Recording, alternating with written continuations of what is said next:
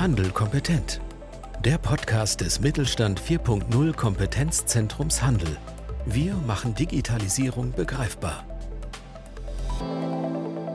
Herzlich willkommen zu einer neuen Folge unseres Podcasts Handel kompetent.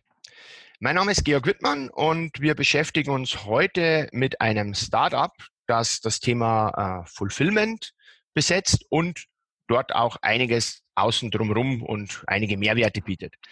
Das Startup heißt PhilHub und mit dabei ist der Gründer Johann Dechand. Johann, grüß dich und danke, dass du bei unserem Podcast mit dabei bist. Ja, Georg, herzlichen Dank und natürlich auch herzlichen Dank für die nette Einladung zum heutigen Podcast. Mein Name ist Johann Dechand, ich bin Gründer und Geschäftsführer von Trachten24 und PhilHub. Trachten 24, das war so ein Thema, das war so mein, mein, mein erstes Großprojekt, so damals direkt nach dem Studium. Das Ganze betreiben wir nun mittlerweile seit elf Jahren recht erfolgreich mit einem klasse Team, das da dahinter steckt. Wie der Name schon sagt, wir verkaufen dort in erster Linie und produzieren das auch in Eigenregie äh, Trachtenmode für den Einzelhandel, aber treten da auch als, als Großhändler zum Teil auch schon auf für B2B. Äh, Philab ist ein nachgelagertes Projekt, sozusagen das zweite Standbein mittlerweile. Ähm, wurde 2019 ins Leben gerufen. Wir hatten das schon länger am Schirm. Hier geht es um das Thema Fulfillment. Vielleicht kurz zu meiner Person. Ich würde mich jetzt selber einfach mal als leidenschaftlichen E-Commerce-Enthusiasten bezeichnen.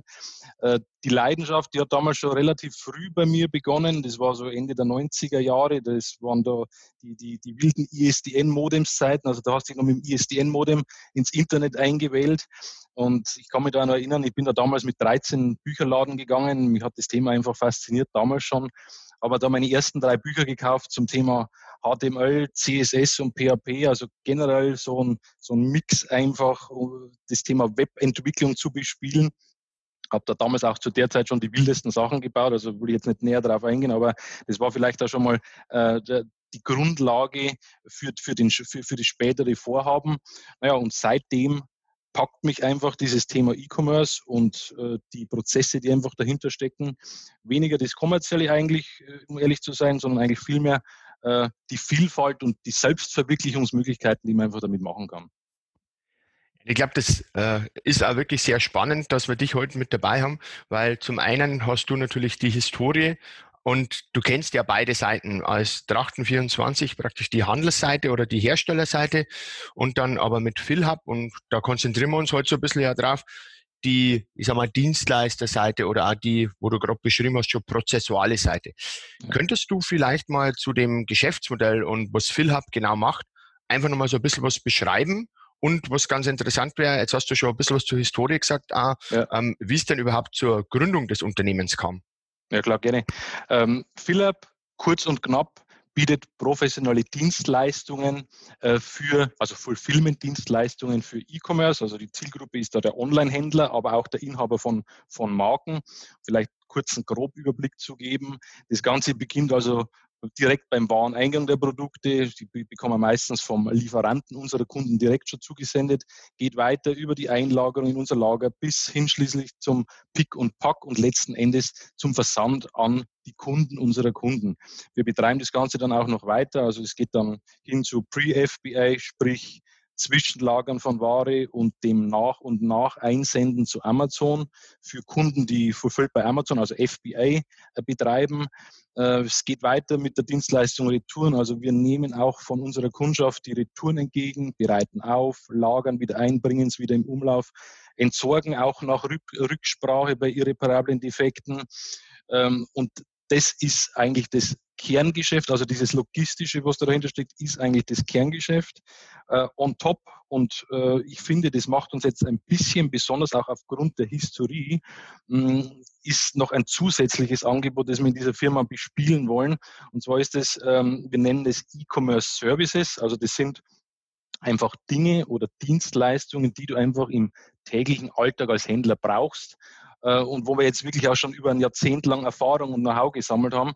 Und ähm, das sind Dinge wie äh, Content für einen Online-Shop, Produkttexte, SEO-Texte oder die Erstellung von, von professionellen Produktbildern. Also es ist gar nicht so einfach, dass man da jemanden findet.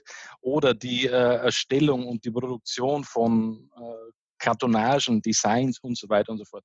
Wir wollen das auch noch später ausbauen. Das ist so der Plan. Wir stehen ja da noch relativ am Anfang äh, in weitere E-Commerce-Services. Also ich denke da an Sachen wie Amazon SEO, Search Engine Marketing, Social Ads.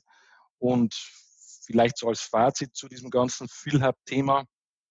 Äh, Ziel ist es nicht äh, nur das reine Logistikgeschäft, das bildet zwar den Kern und auch die, die, Kernkompetenz sozusagen abzudecken, sondern dem jeweiligen Kunden auch noch einen Mehrwert einfach dahinter zu bieten äh, in Form dieser E-Commerce-Services. Und ähm, das Wissen über diese Service, ähm, Services, die haben wir uns einfach in jahrelanger Sisyphus-Arbeit äh, als Online-Händler erarbeitet, also inklusive Lehrgeld und was einfach da alles mit dazugehört. Und äh, persönlich, also das ist meine persönliche Meinung, ich musste einfach immer wieder feststellen, ähm, es ist bei weitem nicht so einfach, dass man da einfach mal jemanden findet, der das aus Online-Händler-Sicht betrachtet und betrachten kann und das in einer Art und Weise einfach erledigt ähm, und auch in gewisser Weise eine, eine, einen Drang zum Detail und zur Perfektion hat und nicht einfach immer nur auf die schnelle Nummer und, und, die, und die schnelle Abwicklung der, der Dienstleistung einfach pocht. Und äh, ja, jetzt hast mich du gefragt, also es war jetzt der gegenwärtige Stand, wie es dazu gekommen ist. Ich weiß nicht, ob das, ob das interessiert, Georg. Äh, äh ja, ger gerne, gerne. Ja. Vielleicht kannst ähm, du noch, noch eins einfließen lassen, auch, äh, weil du gerade so beschrieben hast, was ihr macht. Ähm, wer sind denn so typische Kunden für euch? Also du musst es keinen Namen nennen, aber ja. ist es eher der stationäre Einzelhändler oder ist es ganz größere ja. Online-Händler oder wer Sowohl, ist denn das? Sowohl als auch. Also wir haben jetzt zum Beispiel jemanden aus, aus, aus Baden-Württemberg, haben wir jetzt jemanden dabei, der betreibt mehrere Filialen. Also der, der hat uns beauftragt, dass wir sozusagen sein Filialnetz bespielen. Wir sind sozusagen das Zentrallager, bespielen sein Filialnetz, bespielen aber auch sein Online-Shop in Form der Auslieferung. Sind aber auch unterschiedliche andere Kunden dabei. Also da gibt es von kleinem Online-Händler bis äh, zum mittleren Online-Händler auch Pre-FBA mit 200.000 Aufträgen ist jemand dabei, äh, jährlich. Und ja, also wir, wir machen das ja jetzt noch nicht allzu lange. Also wir haben zwar Kunden, aber äh, es wächst und wächst und wächst halt. Also sowohl als auch. Okay. Und jetzt wolltest du gerade sagen, wie es dazu gekommen ist und ich habe die leider abgewürgt. Also ja, kein Thema. Jetzt, äh, wer ist denn dazu gekommen, dass ihr neben eurem, eurem Trachten 24 dann die, ja, das Unternehmen PhilHub gegründet habt? Ja, ja, also ich muss vielleicht ein bisschen ausholen. Ich entschuldige, wenn die, äh, der ein oder andere jetzt einschläft. Ich versuche es etwas spannender zu erzählen. Ähm, also ich habe damals Wirtschaftsinformatik studiert. Ich muss von, von vorne eigentlich beginnen. Und irgendwann beschleicht ich also mal das leichte Druckgefühl. Ähm, äh, zum Zeitpunkt, das war bei mir so das Ende des Studiums, wo man nach einer äh, echten Einnahmequelle einfach suchen muss. Also ich habe zwar schon immer nebenbei gejobbt, aber das war einfach nichts von Dauer und von, von Bestand und bin dann nach ewigem Hin und Her äh, nach, nach dem Studium auf die Nische Trachten gekommen. Ähm, warum auf die Nische Trachten? Gut, das war zum einen aus, aus Gründen eben der Nische. Also ich wollte da nicht gegen große Marken konkurrieren. Äh, der Trachtenbereich ist doch nur so ein Markt, muss man zugeben. Da spielt es nicht eine Rolle, ob ich jetzt Adidas gegen Adidas konkurriere, sondern da gibt es einfach nicht die, gibt es zwar Marken, aber da konkurriere ich nicht direkt so gegen große Marken, sondern mehr gegen Plattformen eigentlich. Und aber auch zum anderen, du hörst das ja ein bisschen an meinem, an meinem Dialekt, ich bin bayerischer Typ und äh, äh, stehe einfach hinter diesem ganzen Thema und kann mich da relativ gut damit identifizieren. Wie ist dann weitergegangen? Als die Idee dann stand, also ich habe dann damals, war ich 22 oder 23, äh, mit meinen Eltern darüber gesprochen, ob sie mir denn ihr Lager, also ihre Garage als Lager für die Waren zur Verfügung stellen könnten. Also die, die Mutter war da nicht so begeistert. Äh, der Vater, der eher der Risikotyp ist, der hat da gleich gesagt, ja, mach's auf jeden Fall. Und äh, gut, irgendwie ist sich dann geeinigt worden. Es ist dann losgegangen. Habe dann damals auch zu der Zeit sämtliches Hab und Gut, das, ich jemals besessen habe, über eBay verhökert zu Spottpreisen, Motorrad, Fernseher, Elektrogeräte und keine Ahnung. Also ich habe nur noch Bett besessen letztendlich. Das, das, das Ganze hat dann gereicht, für letztendlich 300 Dirndl in zwei Modellen und 500 Lederhosen eines Typs. Also volles Risiko quasi. Und ähm, der Online-Shop, der hat damals auch äh, relativ lustig ausgesehen mit sage und schreibe drei Produkten. War aber den Kunden scheinbar egal. Also die 800 Teile, die waren dann auch innerhalb von zwei Wochen verkauft unter Umständen auch dem Umstand geschuldet, dass wir da direkt zur Oktoberfestsaison gestartet haben. Naja, äh, die belegte Garage ist dann relativ äh, schnell zu klein geworden. Es ging dann runter in den Keller. äh, in den Holzraum, äh, Waschraum, Heizungsraum, Keller, Bar und keine Ahnung. Also es hat sich bis hoch ins Treppenhaus, in den kompletten Wohnbereich eigentlich geschlängelt. Äh, das Haus ist eigentlich unbewohnbar dann gewesen zu, zu, zu einer gewissen Zeit. Und wir haben dann sogar einen nahegelegenen Bauernhof, habe ich dann einmal angefragt, mit seinen Riesenhallen hat er da gehabt, ob er nicht irgendwo ein Plätzchen für uns frei hätte. Ja, das, das Plätzchen hat er dann auch frei gehabt, aber das war keine Halle, sondern das war ein, ein ehemaliger Schweinestall. Und da haben wir dann in diesem ehemaligen Schweinestall, haben wir dann, äh, der war zwar trocken und sauber, der war frisch renoviert, ähm, konnten wir dann weitere Sachen einlagern. Das wurde dann auch wieder zu klein und dann sind wir 2014, da sind wir auch bis heute, äh, über mehrere Lager verstreut. Ähm, im Industriegebiet Haselbach, wo wir eine Logistikhalle bezogen haben, dann mit neuen Büros, professionellen Regalsystemen, äh, pipapo einfach. Naja, und der aktuelle Stand ist momentan der, wir haben äh, momentan zu Spitzenseiten 30 Angestellte. Wir sind, ein, wir sind ein Saisongeschäft und fahren auch mittlerweile schon um die, also nicht um die, Quatsch, äh, achtstellige Umsätze jährlich. Ja, um jetzt aber die Überleitung zu Philhub wieder zu finden, ähm, wie gesagt, über die Jahre haben wir natürlich einiges an Erfahrung gesammelt. Also wir haben da Sachen durchlitten, man glaubt es nicht. Also es gibt, glaube ich, nichts, was man, da stimmt mir wahrscheinlich auch jeder Unternehmer zu, äh, was man da nicht so erlebt.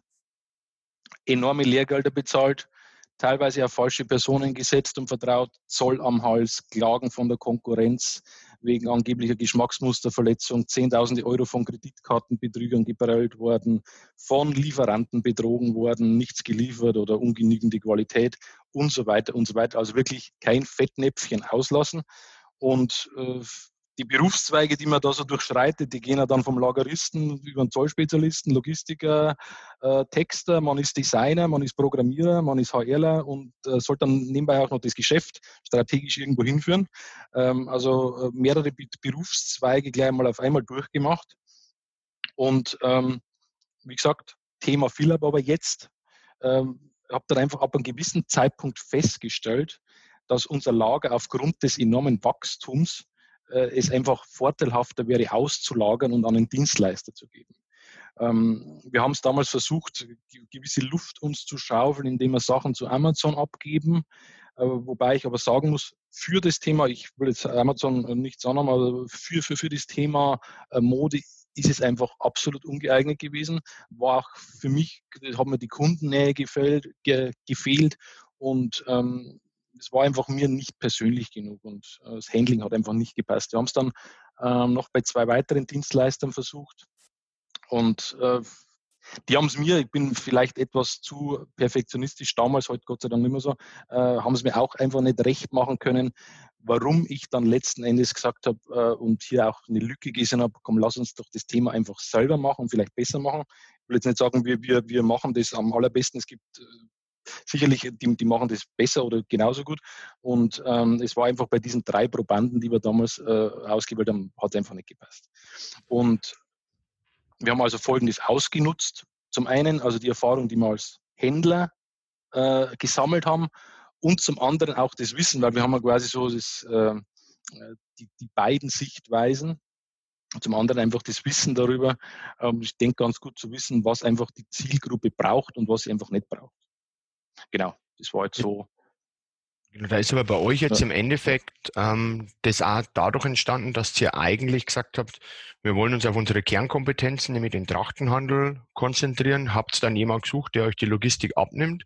Habt ihr ja. dann niemanden gefunden, der im Endeffekt das Level erfüllt hat, das ihr euch vorgestellt habt? Ja. Dann habt ihr einfach gesagt, okay, dann müssen wir das selber machen. Ähm, jetzt sagen wir mal so, es gibt ja jetzt viele Händler, die vielleicht genauso denken oder die jetzt sagen, äh, die in diesem ersten Schritt sind, also wir müssen uns auf unsere Kernkompetenzen konzentrieren, ja, ja. die dann jetzt äh, ähm, einen, einen, Dienstleister suchen ähm, oder äh, ja, diese Prozesse sich anschauen, worauf würdest du denn denen empfehlen, dass die achten sollen, um da entsprechende Lösung zu finden? Mhm, mhm. Ja, also ähm, generell würde ich einfach einmal sagen, ist es eine grundlegende Frage als Online-Händler meiner Meinung nach Und die Frage lautet, und das ist jetzt einfach ganz, ganz ohne Wertung, ähm, will man Zeit und Geld in eine eigene Infrastruktur einfach stecken? Und mit Infrastruktur, da meine ich einfach alles drumherum, Lager, Mitarbeiter und so weiter, pipapo. Ähm, und äh, diese Infrastruktur muss man vielleicht schon von vornherein bedenken, könnte ja irgendwann einmal zu klein werden. Klar, am Anfang, da, da legt man los und man kann sich selber behelfen, man kann die Pakete packen, äh, Label draufkleben, zur Post bringen, alles kein Thema. Aber irgendwann äh, wird es einfach dann einmal automatischer mehr und man steht eben genau vor dieser Fragestellung. Also will man in diese eigene Infrastruktur investieren und es ist einfach ein ständiger, sich wandelnder Prozess auch. Ich muss das ständig anpassen und ähm, so ein Lager benötigt ja gewisse Ressourcen. Also das sind Mitarbeiter, das ist Know-how, das ist Technologie, die am besten auch immer am neuesten Stand ist. Das ist Fläche, das ist, äh, das ist Lager, das ist Zeit, das ist Energie und ähm, man muss sich halt immer als Händler die Frage stellen, will ich neben dem operativen Kerngeschäft also mich zusätzlich um erwähnte Dinge einfach kümmern? Ähm, und wenn man das machen will, dann kann ich das jedem empfehlen. Wenn man sagt, man will diese, diese Kompetenz in der eigenen Firma aufbauen, dann kann ich das jedem empfehlen. Wenn man sagt, nein, und man will sich gewisse Ressourcen einfach sparen und die an anderer Stelle dann einsetzen, dann würde ich sagen, dann ist, dann ist Fulfillment und äh, die Auslagerung einfach das Richtige meiner Meinung nach. Und äh, jetzt hast du mich gefragt, äh, worauf ein Online-Händler achten sollte, oder? Das war jetzt noch die Frage. Genau, weil ich sage mal so, es gibt ja ähm, zahlreiche Fulfillment-Dienstleister am Markt, also ja. neben euch. Ähm, ja. Gibt ja, glaube ich, die, äh, muss man ganz ehrlich sagen, ja sehr viele Unterschiede auch von den Größen. Also ich meine, DHL, Hermes oder ja. wie sie denn alle heißen, ähm, die bieten ja auch Fulfillment-Dienstleistungen an. Da gibt es aber viele mittelständische, die vielleicht auch spezialisierter sind oder vielleicht auf Branchen spezialisiert sind. Ähm, und da gibt es ja eine ganze Bandbreite von Entscheidungskriterien, die sich ein Händler ja da anschauen muss. Ja, ja. Das, glaube ich, wäre äh, vielleicht ganz gut, wenn du da mal sagen kannst, auf was würde denn oder sollte der Händler denn da achten? Ja, also wie gesagt, ich betrachte es jetzt wieder nicht als Fulfiller, sondern ich betrachte es jetzt wieder ganz objektiv aus Händlersicht. Und ich denke, zunächst kann man eins festhalten. Also der richtige Fulfiller ist einfach der, der zu meiner Firma, zu meiner Philosophie und einfach meinen Produkten passt. Äh, um da mal ein paar Punkte vielleicht zu nennen. Du hast es gerade schon angesprochen mit DHL. Also äh, wie groß ist denn eigentlich meine Firma? Wie groß ist der Fulfiller? Also passt das irgendwie zusammen? Ich persönlich hätte selber ein ungutes Gefühl, wenn ich jetzt starte und steige direkt beim größten der großen Fulfiller ein, weil ich mir nicht sicher wäre, werde ich denn da überhaupt wahrgenommen? Ähm, dann noch ein Punkt. Hat dieser Fulfiller äh, denn im Versand und in der Lagerung mit meiner speziellen Warengruppe denn überhaupt eine Erfahrung? Also ich kenne es ja vom, vom, vom, vom Beispiel Klamotten. Klamotten, das ist, das ist ein schwieriges Thema einfach. Äh, da geht es dann auch um so Dinge wie Retouren, dass es einfach wieder richtig aufbereitet wird. Was ist, bei, wenn, die, wenn die Klamotten schmutzig sind und so weiter und so fort. Das, ich habe selber festgestellt, das kann einfach nicht, äh, nicht jeder. Äh, oder was ist mit Zerbrechlichem? Was ist mit äh, dem Thema Food, mit Kühlung und so weiter? Also das sollte einfach zu meinem Produkt passen, äh, was hier der, der, der Fulfiller anbietet. Was mir persönlich auch noch wichtig wäre, das ist, ist mir mein Ansprechpartner und die Firma generell sympathisch. Nur weil ich äh, das Ganze mache, weil mir der Vertriebler mal eine, eine wunderschöne Geschichte über, über das Fulfillment, was die Firma betrieben, äh, was diese Firma da betreibt, erzählt. Ich aber eher ein schlechtes Bauchgefühl habe, weil es menschlich nicht, nicht passt, würde ich es einfach auch sein lassen. Äh, ganz wichtiges Thema, Konditionen. Also man sollte auch unbedingt vergleichen. Also es wie gesagt, das, du hast ja schon gesagt, es gibt ja nicht nur einen Fulfillment-Dienstleister, es gibt ja mehrere. Äh, sollte sich mehrere Angebote einholen, Konditionen vergleichen. Äh, wird aber auch bei zu günstigen Konditionen vielleicht aufpassen. Man muss einfach immer bedenken, ähm, kann ein so günstiges Angebot mir den Service liefern, ähm, den ich vielleicht auch letzten Endes dann verlange, weil das wird dann von Händlerseite immer auch nicht beachtet. Das Ganze kostet einfach Geld, äh, das zu betreiben noch ein Punkt, äh, wenn einem, habe ich letztens eine Anfrage gehabt, dem war Lokalität extrem wichtig, dem Händler. Also wenn einem das wichtig ist, dass der Fulfiller direkt um die Ecke ist, dann der Fulfiller um die Ecke. Ähm, ähm, ich würde mich auch nicht mit irgendwelchen Verträgen da ewig lang binden lassen oder knebeln lassen. Und ganz wichtiger Punkt, den ich, äh, den ich auch äh, als, als wichtig erachte, äh, ähm, ist dieser Fulfiller denn am schnellen Geld interessiert oder ist er wirklich an meiner Firma interessiert? Und äh, ich glaube, das verstehen auch viele, ob das jetzt Fulfiller oder Agentur oder wer auch immer ist, das verstehen, denke ich, viele auch immer noch nicht. Ähm, wenn der Fulfiller gute Arbeit leistet, dann ist er das, dann kommt er das dem Fulfiller auch wieder zugute, weil die Firma entsprechend erfolgreich ist. Genau. Äh, Johann, da vielleicht kurz auch nochmal äh, eine Frage zu einem, zu einem anderen Faktor, den wir hin und wieder vielleicht auch äh, im Gespräch. Ist sowas wie die technische Infrastruktur in dem Zusammenhang auch wichtig? Also wie bringe ich jetzt, sagen wir mal, meine Daten äh, zu dem Fulfiller oder wie kriege ich die Daten, die der Fulfiller äh, erzeugt, also Retouren, Versandzeitpunkt und sowas in meine Systeme. Ist das äh, ein entscheidendes Kriterium oder ist das sowas, wo man sagt, ja, das ist schon wichtig, aber in der Regel funktioniert das bei jedem Fulfiller, weil einfach ja. Schnittstellen ja. und sowas gibt es da genügend? Also ich sage mal so, diese ganzen Shop-Systeme, die es ja am Markt gibt, also ob das Shopware ist, ob das die JTL ist, äh, ob das Shopify ist, also die sind ja mittlerweile so groß und standardisiert, dass es auch gewisse API-Schnittstellen natürlich gibt. Und ähm, um, diese, um diese Frage vielleicht direkt kurz zu beantworten, klar, Plattform ist immer wichtig, aber diese Anbindung ist letzten Endes eher das kleinere Übel von, von, von, von dem Ganzen.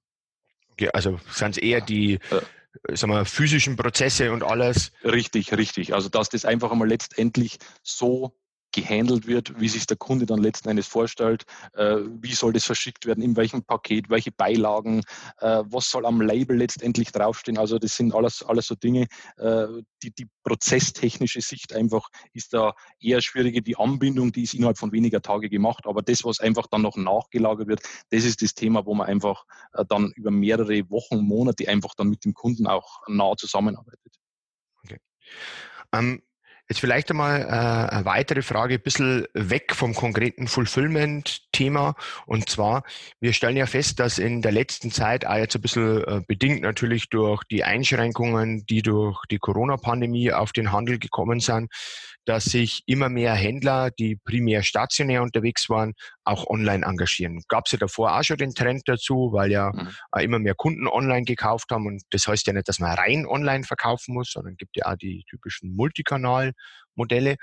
Und jetzt ist aber so, dass häufig der rein stationäre Händler, der hat ja bisher noch nicht wirklich was mit Versand und Logistik zu tun gehabt. Der hat vielleicht ein mhm. eigenes Lager gehabt, aber das Lager hat im Wesentlichen halt die Filiale beschickt und jetzt äh, nicht irgendwie einen Prozess über Pakete zum Kunden gehabt und auch geschweige denn äh, Retoure. Ja. Was würdest du denn solchen Händlern ähm, empfehlen oder mit auf den Weg geben, wenn die jetzt äh, dieses ganze Thema Versand und Logistik, äh, also wahrscheinlich wäre der Fachbegriff Outbound Logistik, mhm. ähm, wenn die sowas aufbauen, an was die denken müssen? Ja, also Du hast das ja in deiner Frage schon formuliert. Ich gehe jetzt einfach mal davon aus, es, der, der Fulfiller ist jetzt einmal komplett außen vor, sondern man will jetzt das einfach mal selber in Eigenregie aufbauen mit eigenem Personal. Ähm, grundsätzlich würde ich mir, wenn ich noch keine Erfahrung damit richtig gesammelt habe, gleich einmal zu Beginn einen IT- und Logistikspezialisten mit dazu holen, aber auch gleich einmal noch einen Finanzspezialisten. Also gerade so, wenn es um dann das Thema äh, Internationalisierung und so weiter geht. Also ich habe da auch zu Beginn einen Steuerberater gehabt. Also das war ein, ein, ein, Dorfsteuerberater, nenne ich das jetzt einfach einmal. Der hat mit E-Commerce nichts am Hut gehabt. Also das ist einfach ein Thema. Man sollte sich da einfach Spezialisten suchen, konkret auf das Thema äh, E-Commerce. Und ähm, gerade auch in Verbindung dann mit diesem ganzen äh, Filialnetz. Also das muss ja irgendwie dann mit dem Thema Internethandel, muss ja das irgendwie matchen. Ähm, diese Spezialisten, denke ich, können dann einem auch sagen, A und O, gleich einmal zu Beginn aufs richtige Pferd zu setzen, nämlich aufs, aufs richtige System zu setzen. Also entweder ist es das dann als richtige Zusatzsystem zu meinem vorhandenen System, das ich drumherum baue, Eventuell brauche ich aber auch ein ganz komplett neues System, welches dann mit mir mitwächst und äh, zu meinem stationären Filialnetz einfach passt. Also ich denke da an Dinge wie äh, Kassensystem, äh, Lagermanagementsystem, chaotische Lagerhaltung und so weiter und so fort. Also sprich das richtige Setup äh, des Systems im Mix aus Online-Shop, stationär, Multichannel, das muss also einfach passen und es muss einfach wie ein Uhrenwerk ineinander greifen. Pluspunkt sind natürlich immer Systeme, wo gewisse Automatisierungen im Hintergrund dann noch automatisch laufen. Äh, an, an bestimmten Triggerpunkten, ob das der E-Mail-Versand ist an den Kunden, äh, ob das äh, die automatische Versandverfolgung und die proaktive Kundenkommunikation. Also gibt es ja verschiedenste Dinge einfach, äh, die einfach dann schon da mal im Hintergrund Arbeit abnehmen. Das empfehle ich immer. Ähm, wenn das aber dann alles mal steht und wenn man sich einmal entschieden hat, die Struktur einfach einmal steht, ähm, für das General Handling, also welche Prozesse fallen dann letztendlich an und wie wickle ich diese bei mir äh, in der Firma ab, um das vielleicht mal zu konkretisieren ein bisschen, um vielleicht mal ein paar, paar Stichpunkte in den Raum zu werfen. Thema Lager, Versandprozesse und Lagerordnung. Also äh, wie und wo baue ich mein Lager auf? Das Picklager, das Versandlager, die Retouren, den Wareneingang, wo, wo genau mache ich das? Dann äh, Thema und Empfehlung vorher, schon erwähnt, chaotische Lagerhaltung. Ähm, welches Regalsystem äh, und wie baue ich meine Lagerwege auf? Dann geht es auch um Themen wie artikelgerechte Lagerung, also um die Temperatur, Sonneneinstrahlung und so weiter. wie hoch ist mein tägliches Volumen? Wie viele Mitarbeiter brauche ich wo und wann?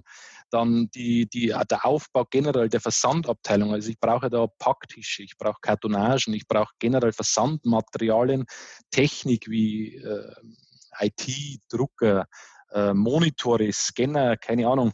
Ähm, dann Retourenabteilung für, für äh, Produktgruppen, wo einfach viele Retouren anfallen. Wie organisiere ich meine Retourenabteilung? Wichtiger Punkt, Versanddienstleister, auf wen setze ich da? Ist es die DHL, ist es UPS, DPD, Hermes, keine Ahnung. Ähm, Zahlungsabwicklung, wo mache ich den Wareneingang? Die Einlagerung, Nachschub, Entsorgung, Reparatur. Also da gibt es ja äh, hunderte von Sachen, die denke, da könnte man jetzt noch äh, Minuten weiter erzählen. Können wir Stunden wahrscheinlich drüber reden, ja. ja.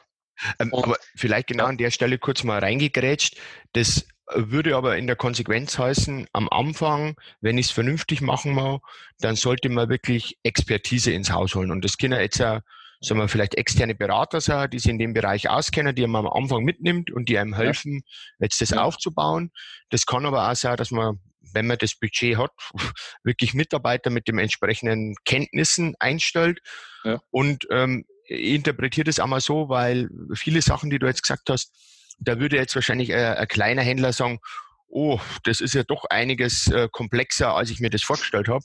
Genau an der Stelle kommen aber dann wieder auch Fulfillment-Dienstleister ins Spiel, ja. dass man vielleicht sagt, wenn du jetzt mit E-Commerce startest, ähm, bevor du das alles wirklich versuchst selber zu machen, nutzt vielleicht mal für den Schritt einen Dienstleister, damit du mal dein Geschäft überhaupt mal zum Laufen bringst.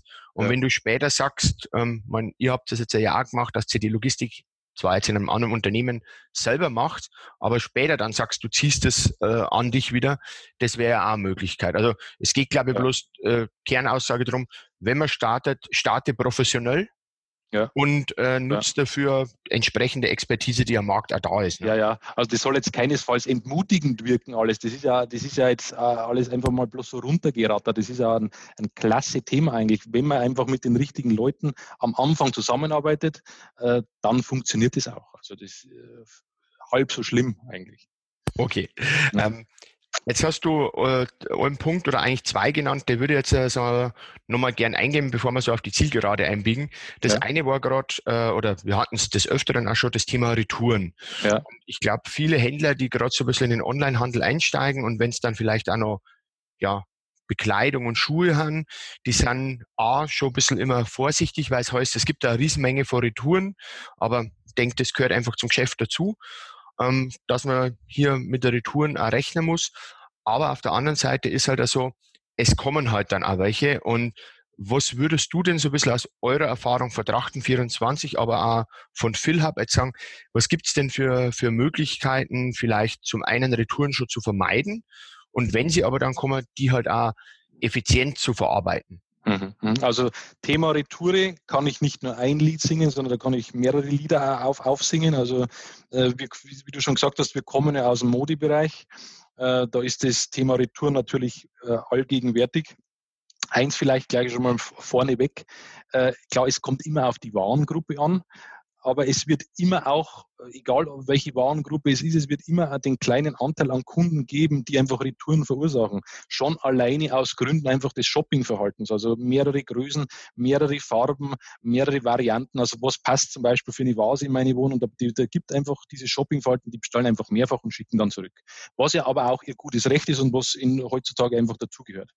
Äh, es gibt natürlich auch äh, aus unserer Erfahrung äh, Kunden, die sind ein bisschen unverschämter. Also wenn ich jetzt an Trachten 24 denke, da haben wir schon die wildesten Sachen gefunden, als ob das ein Stück Breze in der, in der Hose ist, ob das die Rechnung von der Mass Bier ist, das Make-up und das Parfum auf dem, auf dem Dirndl. Also da war wirklich schon alles dabei. Ähm, denke, man sollte aber jetzt auch nicht großartiges Jammern anfangen, weil es ähm, ist einfach mal so, wenn man das, wenn man das Geschäft macht und man sollte einfach viel mehr nach Lösungen suchen.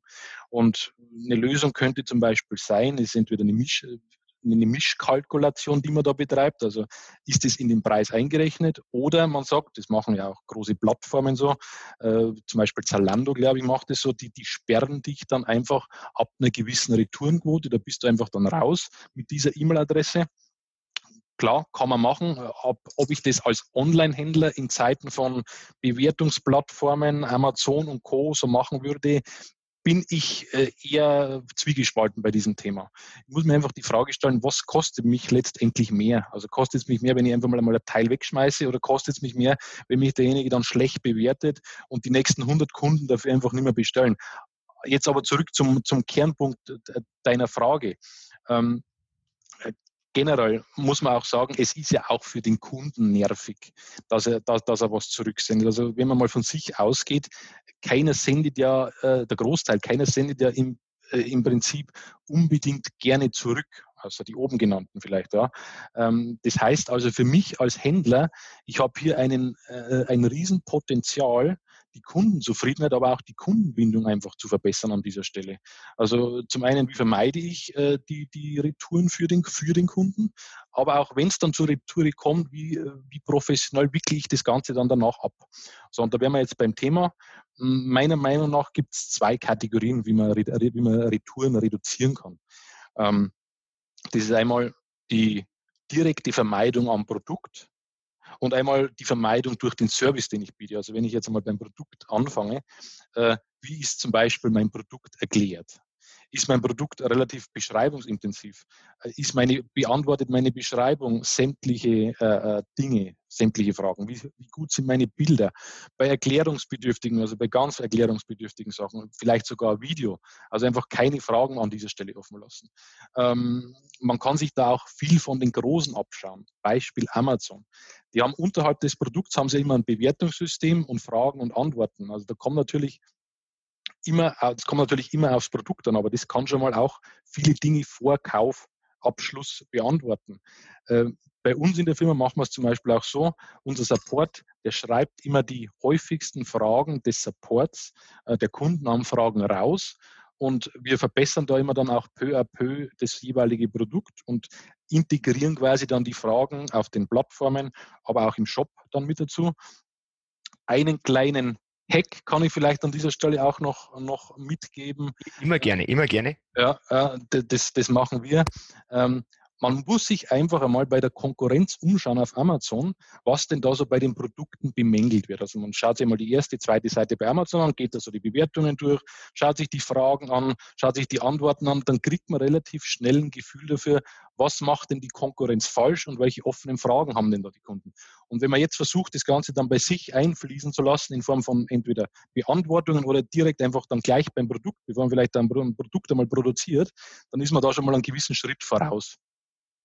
Ähm, ja, beim nächsten gehen vielleicht die, die Meinungen äh, ein bisschen auseinander.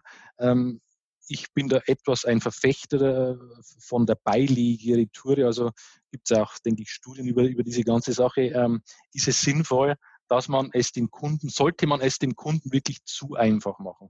Gut, Retour ist kostenlos, bei uns zum Beispiel, ähm, aber sollte man es dem Kunden zu einfach machen, indem dass man einfach die Retoure schon ins Paket legt. Ich persönlich würde es nicht ins Paket legen, sondern ich würde einfach noch eine kleine Hürde, es ist zwar keine große Hürde, aber es ist eine kleine Hürde, einfach dazwischen legen, dass man sagt, hey, pass auf, Retourenlabel musst du ja da runterladen, deine Retoure musst du anmelden bei uns. Ja, und der letzte Punkt beim um auf äh, die, die Vermeidung am Produkt einzugehen, ist das Thema Qualität. weg von diesen ganzen Billigprodukten. Äh, ich muss auch ganz ehrlich gestehen, am Anfang bei Trachten 24 hatten wir einfach Billigprodukte. Und diese, die, diese Billigprodukte, ähm, die verursachen einfach nur Ärger. Und ich würde mich immer darauf äh, spezialisieren, weg von diesem Billigzeug, das sofort kaputt geht, schlechte Bewertung verursacht, hin zu exklusiveren Verarbeitung einfach. Jetzt äh, das Thema Service. Was, wie, kann, wie kann ich denn beim Thema Service vielleicht Retouren vermeiden? Das ist ein ganz wichtiger Faktor, ist die Kundenkommunikation meiner Meinung nach. Also das äh, hört ja nach, nach der Bestellung hört es ja nicht auf, sondern auf dem Versand, wie geht es ja dann weiter? Also bekommt der Kunde Zustellbenachrichtigungen, eventuell auch sogar noch Benachrichtigungen am Tag, sollte er da, darüber äh, äh, also ähm, zugestimmt haben. Das ist ja DSGVO äh, relevant. Ähm, dann auch bei Verspätungen, also ich muss ja da den Kunden einfach informiert halten, wenn es eine Verspätung gibt. Das muss das System natürlich auch wiederum hergeben. Ähm, ich sollte auf den richtigen Versanddienstleister setzen für die jeweilige Zustelloption. Also sende ich ins Ausland, Inland, schwere Artikel B2B, um da einfach Verzögerungen zu vermeiden. Ähm, was auch noch ein No-Go ist, meiner Meinung nach, das ist, dass einfach keine Überraschungen beim Erhalt passieren. Also wir hatten da früher mal den Fall, ähm, wir versenden relativ viel in die Schweiz und ähm, da hast ja du die, den Export sozusagen, musst deine Papiere mit dazulegen. Und ähm, da kam dann von Kunden, ja, wieso muss ich denn jetzt eigentlich noch Zoll bezahlen? Also das sollte auch schon mal vorher proaktiv äh, abgestimmt sein, dass äh, der Zoll ja nicht, in dem Fall der Zoll, dass der noch dazukommt einfach oder gewisse andere Dinge, die einfach anfallen.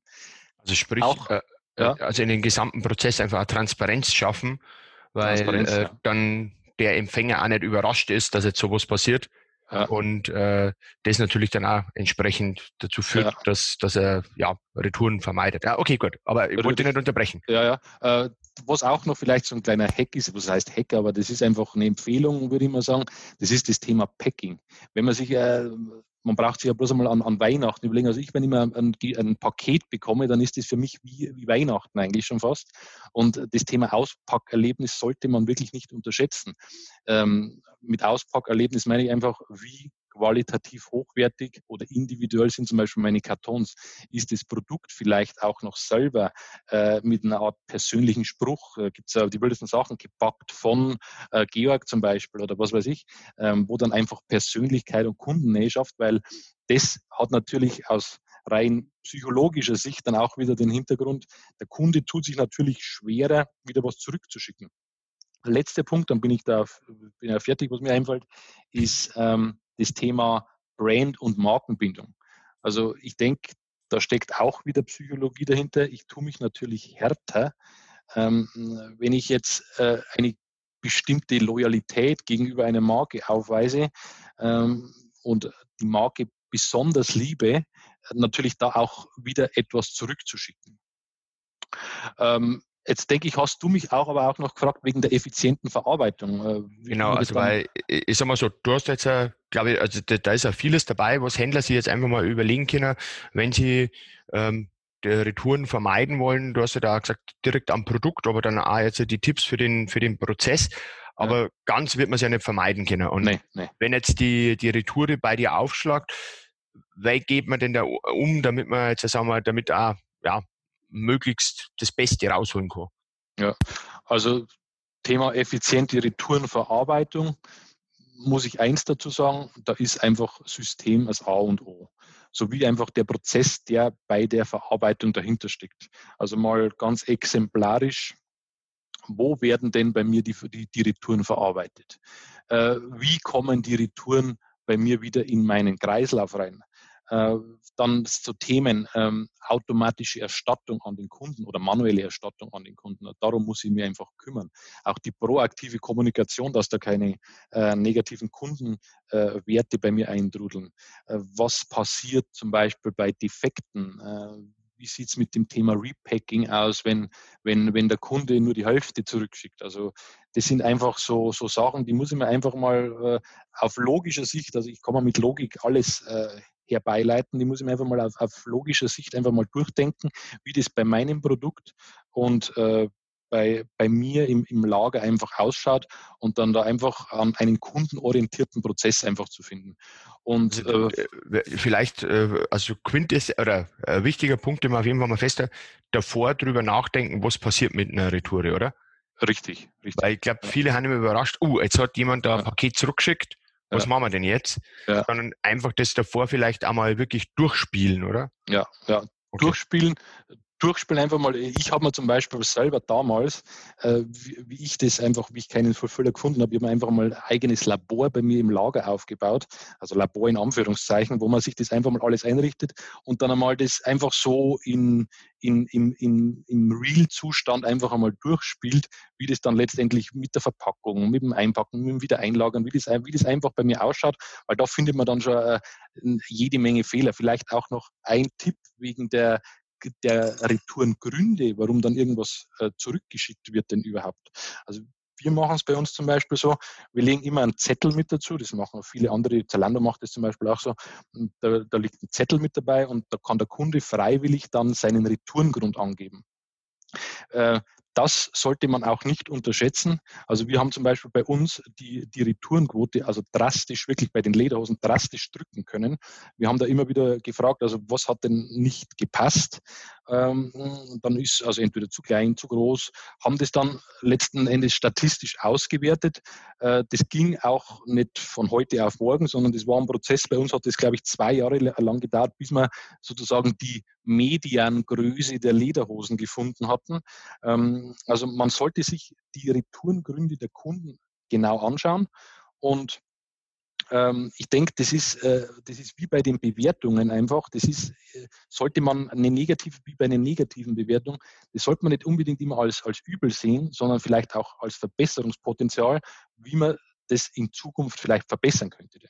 Lass mal da vielleicht kurz nochmal nachfragen. Ist denn da der, der Kunde aus deiner Sicht bei so einem Retourenschein, wenn er das angibt oder wenn er den Grund online angibt, wenn er sich den Retourenschein ausdruckt, ist denn der da, ohne jetzt irgendjemand was zu unterstellen, ist denn der mhm. da ehrlich oder äh, hilft es euch wirklich, wenn, äh, also ich komme, wenn ich jetzt an mein eigenes Verhalten denke, da gibt es halt häufig Gründe, die, die jetzt ja nicht wirklich zutreffend sind und dann äh, kreuzt man halt an, passt nicht.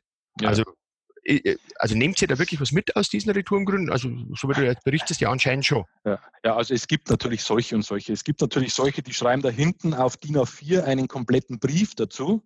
Äh, den, den, den sollte man sich dann auch natürlich durchlesen. Es gibt natürlich auch welche, die schreiben überhaupt nichts dazu. Also ähm, äh, letzten Endes habe ich ja eine Menge an Retourenscheinen da. Es kommt natürlich auch immer darauf an, wie der, wie der Retourenschein gestaltet ist. Also wenn der extrem kompliziert und dass, dass ich schon gar keine Lust habe, den auszufüllen, also der muss extrem einfach halt gestaltet sein. Ähm, aber letzten Endes habe ich ja eine Menge an ausgefüllten Retourenscheinen da, das eine Teilmenge ja wiederum vom, vom, vom Ganzen ist. Und das hat uns natürlich geholfen. Also wir haben die, wir haben die Retourenquote bei den Lederhosen, also die Retourenquote im, im, im Modebereich, die liegt ja so generell so bei 50 Prozent Minimum. Wir haben wirklich bei unseren Lederhosen das auf 25 bis 30 Prozent drücken können. Und dann geht es halt auch nicht nur um Retouren, sondern geht es dann auch wieder um Austausch. Ne? Also wo man dann sagt, da braucht nur eine größere Größe zum Beispiel. Okay. Ja gut, spannend, spannend. Jetzt vielleicht einmal von den Retouren noch zu dem äh, zweiten Thema, wo ich gesagt habe, die, das wir auf jeden Fall noch besprechen sollten. Wir hatten es vorher an der einen oder anderen Stelle auch schon angeschnitten. Du hast das Thema Schweiz auch schon genannt. Mhm. Ähm, was wir so feststellen, das ist jetzt vielleicht nichts für, für Händler, die vom Stationären gerade in das Online-Geschäft springen. Vielleicht machen es da auch einige. Aber wenn man sich mit, mit Online-Händlern unterhält, ist das Thema Internationalisierung bei vielen jetzt so ein Punkt. Ähm, wie siehst denn du das Thema und wenn du jetzt einmal bei euch zurück bist, welche Herausforderungen gibt es denn da jetzt auch noch auch im Hinblick auf die Logistik und den Versand, wo man sich überlegen sollte, wenn man jetzt sagt, okay, ich gehe jetzt aus meinem Heimatmarkt vielleicht auch in andere Märkte? Mhm, mhm. Ja, wie sehe ich das Thema? Zunächst sehe ich das Thema als Riesenchance fürs, fürs eigene Unternehmen, für die eigene Marke, aber natürlich auch für den Umsatz wenn man, wenn man da einfach ein paar Dinge beachtet. Also ähm, vielleicht mal kurz zum eigenen Setup. Wir selber verkaufen weltweit. Äh, bei uns tummeln sich viele Kunden in den USA, Australien, in England, in den Niederlanden, in der Schweiz, äh, Italien. Also wir haben auch B2B-Kunden, äh, wo wir eine Art Private Label Lösung anbieten Und ähm, also generell einfach mal ist es eine Riesenchance meiner Meinung nach. Es gibt Herausforderungen bei dem ganzen Thema. Ich will aber auch da wieder jetzt nicht pessimistisch klingen. Also das ist alles bewältigbar. Ähm, Herausforderungen bei diesem Thema und welchen Tipp ich da vielleicht an der einen oder anderen Stelle geben kann, was uns da so damals passiert ist. Das wäre zunächst einmal global das Thema Sprache. Also nur, nur weil ich jetzt in, in Deutschland nach einem Keyword XYZ vielleicht suche, heißt ja das noch lange nicht, dass ich im Ausland das so wortwörtlich eins zu eins übersetzen kann. Also das Suchverhalten, das variiert extrem und ähm, ich finde, man, man sollte, man muss hier einfach Sprachforschung betreiben. Und wenn man das einfach richtig machen will, dann würde ich mir hier jemanden, einen Experten einfach dazu holen. Ich würde über einen Muttersprachler gehen, der einfach da Erfahrung hat und ähm, man kann, gut, man kann auch einen professionellen Dienstleister nehmen, da gibt es ja viele im Internet, aber ich würde persönlich, wir haben, machen das auch so über einen Muttersprachler gehen, vielleicht auch noch ein kleiner Tipp, wo findet man diesen Muttersprachler? Wir finden zum Beispiel viele über fiverr.com, also da findet man weltweit Dienstleister, ähm, die einen das dann ins entsprechend gesucht, mit dem entsprechend gesuchten Amazon, äh, Quatsch, nicht Amazon, sondern SEO-relevanten Keyword über, übersetzen. Ähm, dazu vielleicht auch gleich noch dann das Thema internationaler Multichannel. Äh, generell ticken ja auch die, die äh, unterschiedlichen Nationen anders. Also hinsichtlich Wording, hinsichtlich Produktbilder, vielleicht auch hinsichtlich Pricing. Ähm, vielleicht haben auch die ganz anderen Nachfragen im Ausland. Also ich würde äh, mir am Anfang zunächst einmal richtig stark überlegen, was schicke ich denn eigentlich ins Ausland? Schicke ich da mein, mache ich einfach mal Copy-Paste von meinem kompletten Sortiment, was ich äh, abraten würde. Bei uns ist zum Beispiel so Thema Lederhose, ja, kann ich in den USA verkaufen. Äh, Trachtentasche interessiert keinen Menschen. Also ähm, ich würde da mir genau überlegen, wie gesagt, was verkaufe ich in welches Land. Dann vielleicht wiederum äh, kleiner Hack, wie man feststellen kann, weil ich habe es gerade gesagt, wie man feststellen kann, ob mein Produkt im jeweiligen Land überhaupt denn nachgefragt wird.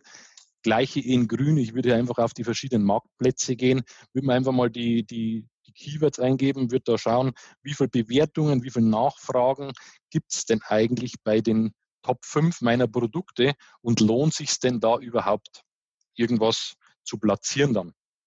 Ja, äh, wieder zurück eine Ebene vielleicht, ähm, Thema gesetzliche Regelungen bezüglich Verpackungen, äh, dann Lizenzierung beim Elektro, äh, beim Elektrogesetz. Ganz wichtiges Thema, da sind wir mächtig auf die Nase gefallen, wir selber, äh, ist das Thema Schwellengrenzen. Also diese Schwellengrenzen, die muss ich immer unbedingt im Auge behalten, weil ab einer gewissen Summe, die ich ja ins Ausland schicke, ähm, muss ich ja quasi eine Umsatzsteueridentifikationsnummer im jeweiligen ähm, Land dann beantragen. Also bei Österreich denke ich, äh, ich glaube so, ich glaube roundabout 35.000 äh, sind es pro Land und ab diesem Betrag muss ich dann einfach eine Umsatzsteuer betragen. Also das ist ein wichtiges Thema. Äh, Thema Zoll, Thema Formalien, Thema Produktsicherheit. Ähm, dann geht es natürlich auch um solche Sachen wie den Logistik und den Versand. Also welche Dienstleister eignen sich denn für mein Vorhaben?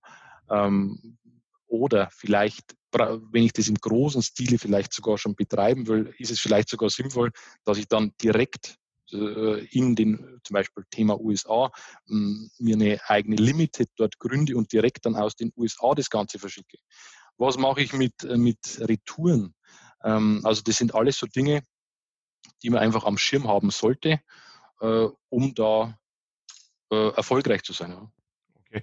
Aber das ist ja auch wieder so ein ganzes Potpourri. Ich glaube, da könnte man auch einen, einen man, Podcast, ja. Podcast füllen. Ja. Also, ja. was wir da festgestellt haben, dass da die äh, Außenhandelskammern und auch die, die IHK so ein erster Aufschlagspunkt sind, die da auch ganz gut helfen können und einfach mal so ein grundlegendes Gefühl, sagen wir mal, für, für das Themenspektrum anbieten können.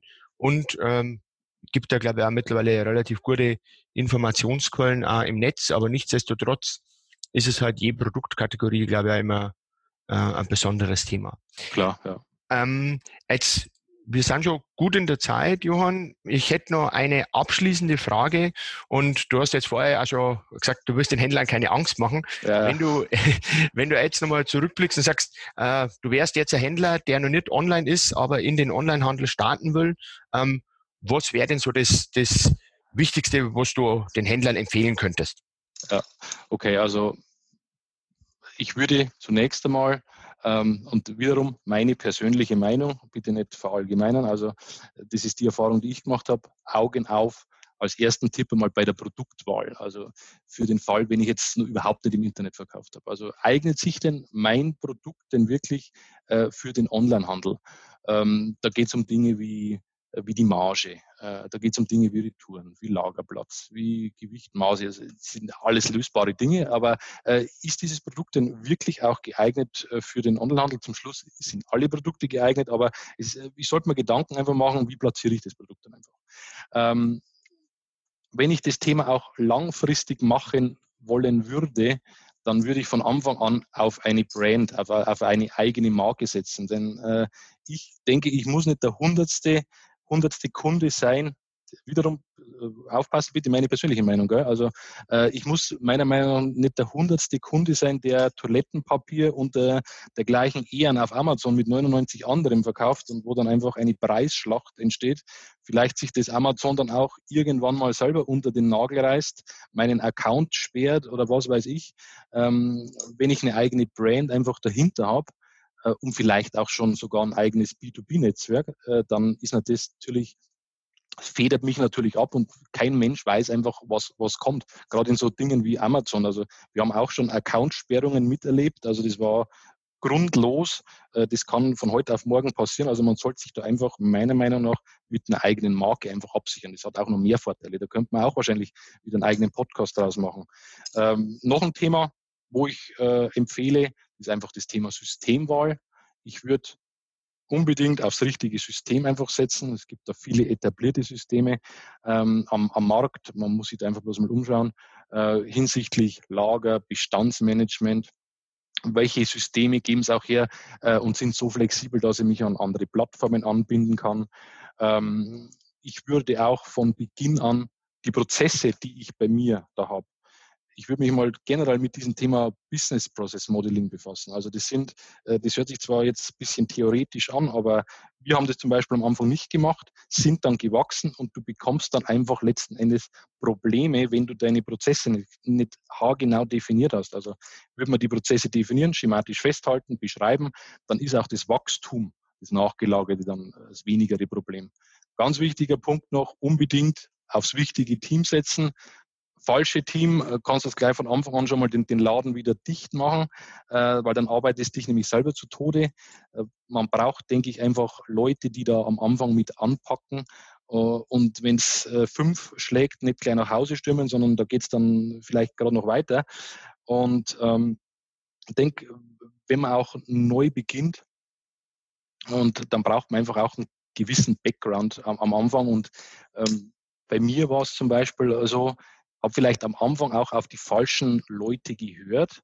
Und äh, am Anfang ist es, denke ich, auch einmal die Kunst, einfach mal jemanden Ehrlichen zu finden, ähm, der nicht nur an, an, an seinen Sack denkt, sondern einfach einmal an, am Interesse meiner Firma interessiert ist, wie ich denn das Ganze äh, schematisch den aufbauen kann. Der muss man das gar nicht vielleicht machen, aber ich bräuchte einfach mal so eine Anlaufstelle am Anfang, wie ich denn was wie konzipiere, spart ungemein äh, Nerven, Geld, Zeit. Ähm, also so, so jemanden zu finden, das ist nicht immer einfach. Man denke ich, sollte ein bisschen auf sein Bauchgefühl auch hören. Ähm, aber äh, also macht einiges immens einfacher. Und ähm, ich will jetzt nicht den Rahmen sprengen, also da gibt es so viele Sachen, äh, die man jetzt noch weiterführen könnte. Vielleicht der, der, der wichtigste Tipp als, als Abschluss und als Resümee noch zum Schluss, das, der, der muss natürlich jetzt kommen, ist natürlich unbedingt auf den richtigen Fulfillment-Dienstleister zu setzen. Das ist noch der letzte Tipp, den ich gebe. Ja, Johann, du vielen Dank, auch wenn wir jetzt ein bisschen länger unterwegs sind, aber ich glaube, da ja. waren sehr, sehr viele spannende Themen dabei und ähm, ich glaube, bei ja, fast allen finden sich die Zuhörer wieder. Also dafür schon mal vielen Dank und ich gehe ja. mal stark davon aus, dass es nicht das letzte Mal war, dass ja. wir mit dir einen Podcast gemacht haben.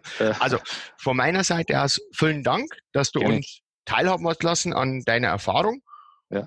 Und ähm, wir werden auch in den Show Notes auch die entsprechenden Sachen einfach mal verlinken, die du auch genannt hast, auch die Dienstleister, wo man zum Beispiel jemanden findet für Übersetzungen etc. Also von meiner Seite einfach nochmal ein herzliches Dankeschön und gerne, gerne, Georg. Weiterhin gute Geschäfte. Danke, danke, danke herzlich.